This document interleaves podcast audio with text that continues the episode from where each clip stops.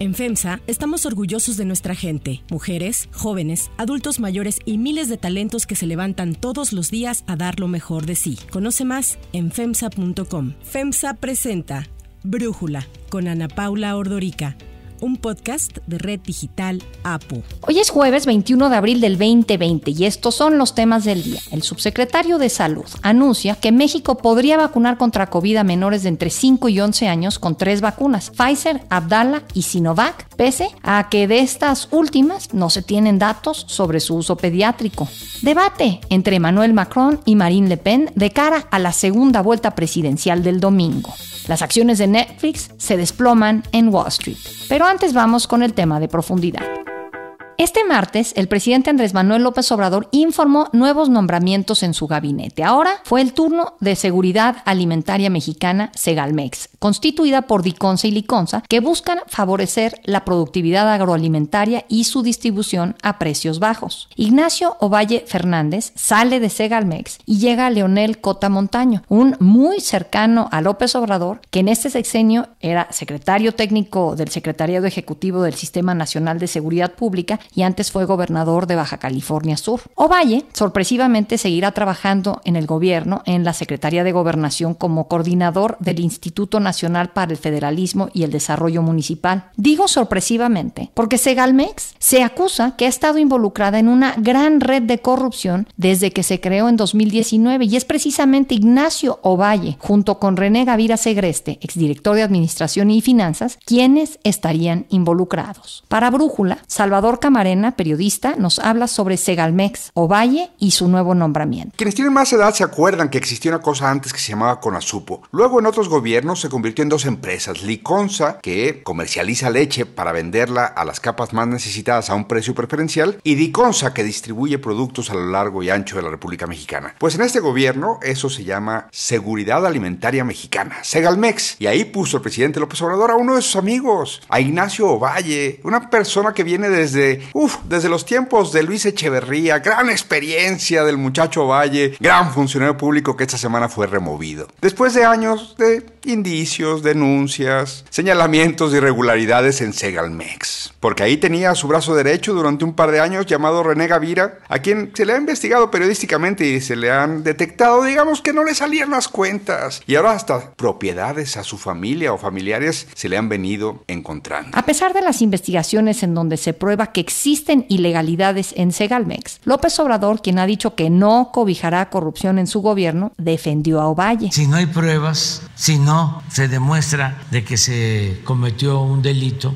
pues no se puede juzgar a nadie. Entre 2019 y 2020, Segalmex dio contratos por casi 800 millones de pesos a seis empresas ligadas a desvíos de recursos. Además, los accionistas han participado en empresas fantasmas y el dueño de tres de ellas está catalogado por el SAT como sociedad que simula operaciones. En 2019, Segalmex otorgó otro contrato vigente hasta septiembre de este año, de más de 200 millones de pesos a una empresa que no tenía registro de empleados activos ante el IMSS y que subcontrató una compañía que fue inhabilitada por la función pública. En estos años, la mayoría de las empresas no cumplieron con los contratos y no fueron multadas por ello. Y las que sí entregaron los productos los vendieron muy caros. Sobre los casos de corrupción, además del ex titular Ovalle, también estuvo envuelto, como decíamos, René Gavira, quien fue destituido de su cargo en junio del 2020. Y hace unos días fue vinculado a proceso por utilizar 100 millones de pesos de recursos destinados a Segalmex para invertirlos en la bolsa de valores.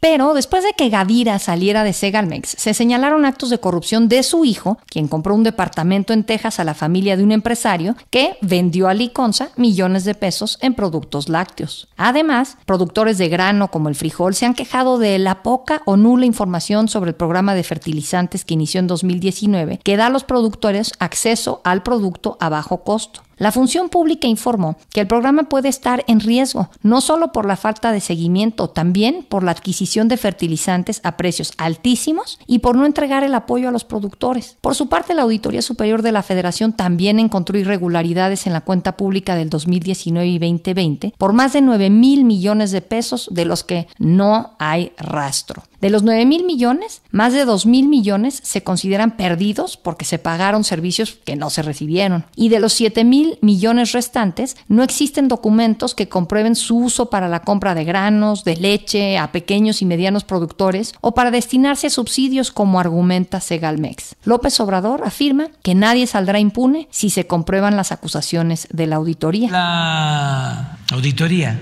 se va a responder y si hay delitos, hay corrupción, se va a castigar a quien sea. No hay impunidad para nadie. La Secretaría de la Función Pública también encontró anomalías en las cuentas de los ejercicios fiscales del 2019 y el 2020 y 2021. Por esta razón le pidió a Segalmex, a Diconsa y a Liconsa que realizaran una fiscalización de los tres años. También se presentaron denuncias penales en contra de proveedores y personal que le prestaba sus servicios. Pero a pesar de todas estas investigaciones de la auditoría, de la función pública y de mexicanos contra la corrupción sobre los malos manejos de Segalmex, lo único que ha el presidente Andrés Manuel López Obrador ha sido mover a Ignacio Ovalle Fernández a otra dependencia del gobierno federal. El análisis. Para profundizar más en el tema, le agradezco a Iván Alamillo, periodista, colaborador de Mexicanos contra la Corrupción y la Impunidad, quien ha dado seguimiento a estos escándalos de Segalmex, platicar con nosotros. Iván, a ver, platícanos qué cantidad de dinero, qué presupuesto maneja Segalmex, pues para tratar de dimensionar estos señalamientos. Pues sí, anualmente Segalmex maneja una bolsa, un presupuesto de alrededor de 10 mil millones de pesos. Entonces, como tú bien lo dijiste, ¿no? la Auditoría Superior en sus primeros dos años de operaciones detectó irregularidades, detectó que 9 mil millones de pesos no se sabe en dónde quedaron. Segalmex tiene eh, malos manejos, tiene corrupción por un monto equivalente al presupuesto que tuvo en su primer año de operaciones. Sí, justo en ese sentido, pues ¿cómo viste este nombramiento que hace el presidente de pasar a Ignacio Valle a la Secretaría de Gobernación? Pues es un tanto complicado porque pues como tú bien mencionaste también el presidente siempre ha dicho, ¿no? que las escaleras se, se están barriendo, siempre ha dicho que los corruptos en este gobierno van a ser castigados, sea quien sea, sin importar que sean amigos, familiares, y pues vemos en este caso que no es así, ¿no? También es importante señalar para la gente que quizá no lo sepa que Ignacio Valle, primer jefe político, por así decirlo, de, de López Obrador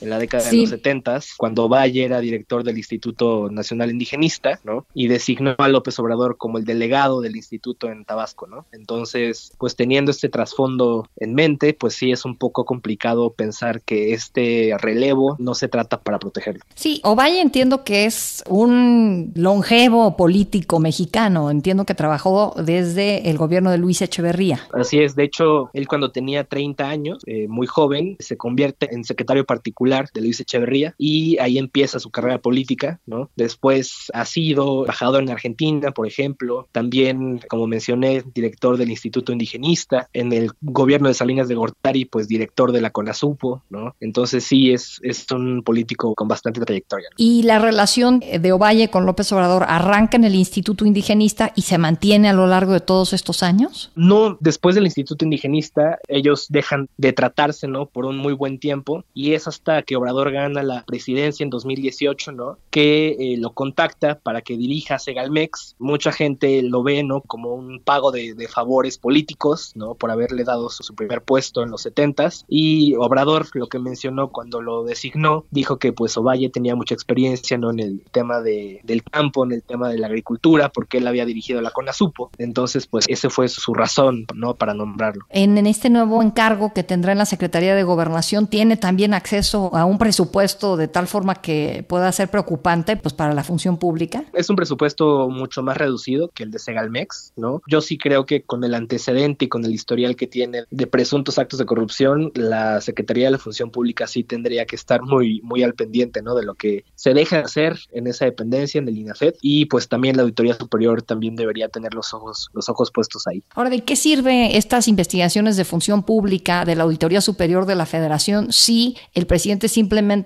lo mueve de lugar, hace una especie de enroque? Eso fue algo que, que nos dimos cuenta, ¿no? A pesar de que la Auditoría Superior sacó el informe de la cuenta pública 2019, donde ya se veían pues daños a Segalmex por 3 mil millones de pesos, ¿no? Obrador no tomó acciones, no hizo nada. Lo que se hizo y se hizo tras bambalinas por la puerta de atrás fue destituir al brazo derecho de Ovalle, a René Gavira Segreste, que era director de finanzas de Segalmex. Y Gavira sale, pues como dije, por la puerta de atrás porque ni siquiera se emite un comunicado dando a conocer los motivos de su salida. No se conoce hasta la fecha si Gavira fue despedido o, si Gavira renunció, ¿no? Por su cuenta. Entonces, pues hubo un manejo muy turbio ahí y a Ovalle se le mantuvo hasta pues esta semana, ¿no? Cuando ya la corrupción o los señalamientos por corrupción eran insostenibles, ¿no? Porque ya no solamente era la función pública y la auditoría superior señalándolo, sino que ya eran varios medios, ¿no? Entre ellos nosotros, Mexicanos contra la Corrupción, que ya veníamos documentando estos actos, pues desde el 2020 prácticamente. Iván Alamillo, muchísimas gracias por darnos tu análisis y platicar con nosotros.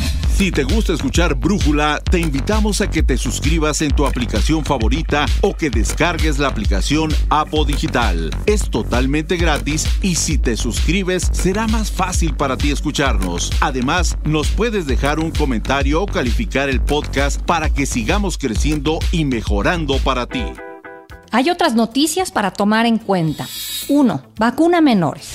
La buena noticia es que ya se está pensando en vacunar a los menores de entre 5 y 11 años en México. La mala es que dos de las tres vacunas que les quieren ofrecer no tienen estudios pediátricos reconocidos que las respalden. Y es que esta semana el subsecretario de Salud Hugo López Gatel dijo que para la vacunación a niñas y niños de entre 5 y 11 años en México se analiza utilizar las de Pfizer, Abdala, que se produce en Cuba, y la china Sinovac. Seguimos en ese proceso tanto de tener un panorama amplio de cuáles son las vacunas disponibles, no cerrarnos solo a una, y también el considerar potencialmente la adquisición. El encargado de la estrategia contra la pandemia dijo que una vez que concluye el operativo Abril que busca vacunar a los mayores de 18 años, se procederá a vacunar a los niños. Cuba tiene una vacuna muy buena, la vacuna Abdala, que ya la usa en su territorio. Cuba ha alcanzado coberturas arriba del 96% de toda su población. Ellos incluyen niños desde los dos años de vida. Nosotros en este momento momento no estamos considerando 2 a 5 años, solamente 5 a 11, pero vacuna Abdala podría ser una excelente opción. La vacuna Sinovac se ha utilizado en otros países también en estas eh, recomendaciones. Abdala es una de las vacunas de las que se sabe muy poco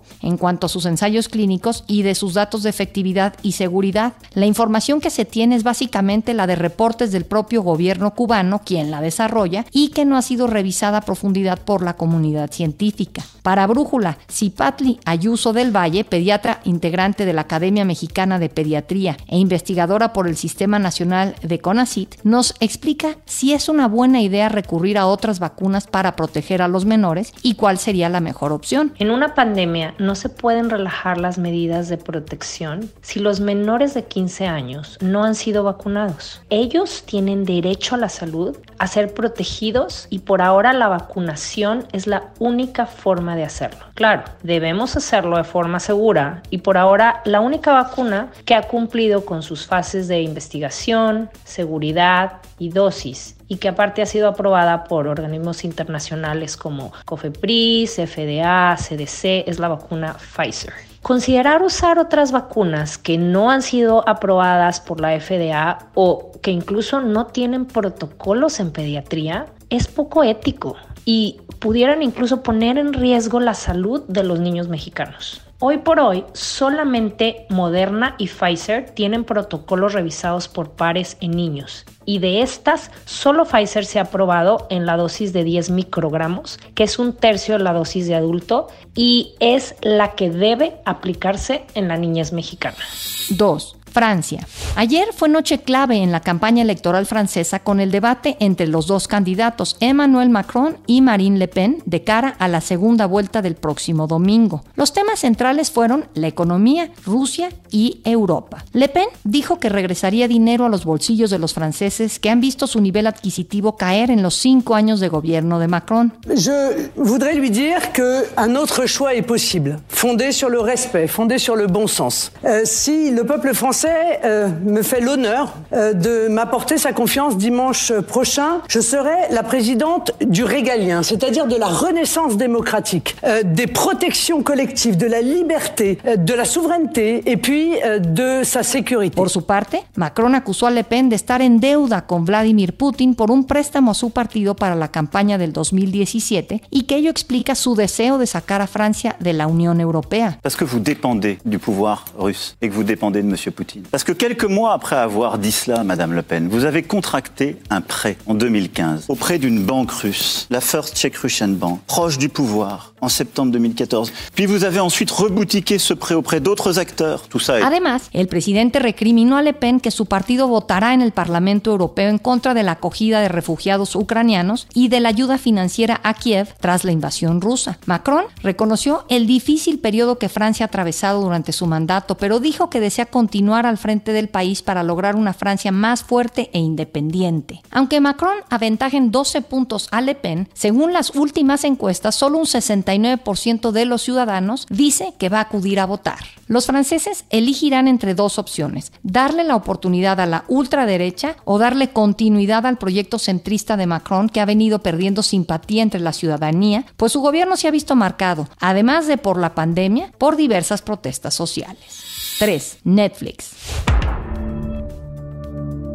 Las acciones de Netflix cayeron ayer un 35% al cierre de la jornada de Wall Street. Esto es más de un tercio de su valor en bolsa. Y la razón, sus resultados trimestrales mostraron una alarmante pérdida en suscriptores. La plataforma perdió 200 mil clientes entre enero y marzo de este año. Se trata de su primer pérdida en más de una década y una cifra que contrasta con las previsiones que tenía la compañía de sumar 2.5 millones de usuarios. Los ejecutivos de Netflix atribuyeron el dato al incremento de la competencia entre empresas de streaming. Pero eso no fue todo. La compañía que cuenta con poco más de 221 millones de suscriptores en todo el mundo anticipó que en el siguiente trimestre espera perder 2 millones de suscriptores adicionales. La disminución en sus clientes han hecho que Netflix estudie cambios a los que se había resistido, como impedir compartir contraseñas entre hogares y crear un servicio de bajo costo que tenga integrada publicidad. El dato de Netflix es importante porque es la primera de las grandes empresas de streaming en dar su reporte y Wall Street ha estado apostando a que el futuro de la televisión sea el servicio de plataformas que exijan una suscripción. Veremos qué resultados presentan otras plataformas que por lo pronto también vieron sus acciones caer. Yo soy Ana Paula Ordorica. Brújula lo produce Batseba Feitelson. En la redacción, Airam Narváez. En la coordinación y redacción, Christopher Chimal. Y en la edición, Omar Lozano. Los esperamos mañana con la información más importante del día. Oxo, Farmacias ISA, Cruz Verde, Oxo Gas, Coca-Cola FEMSA, Invera, Torrey y PTM son algunas de las muchas empresas que crean más de 245 mil empleos tan solo en México y generan valor como parte de FEMSA. FEMSA presentó Brújula con Ana Paula Ordorica, un podcast de Red Digital APO.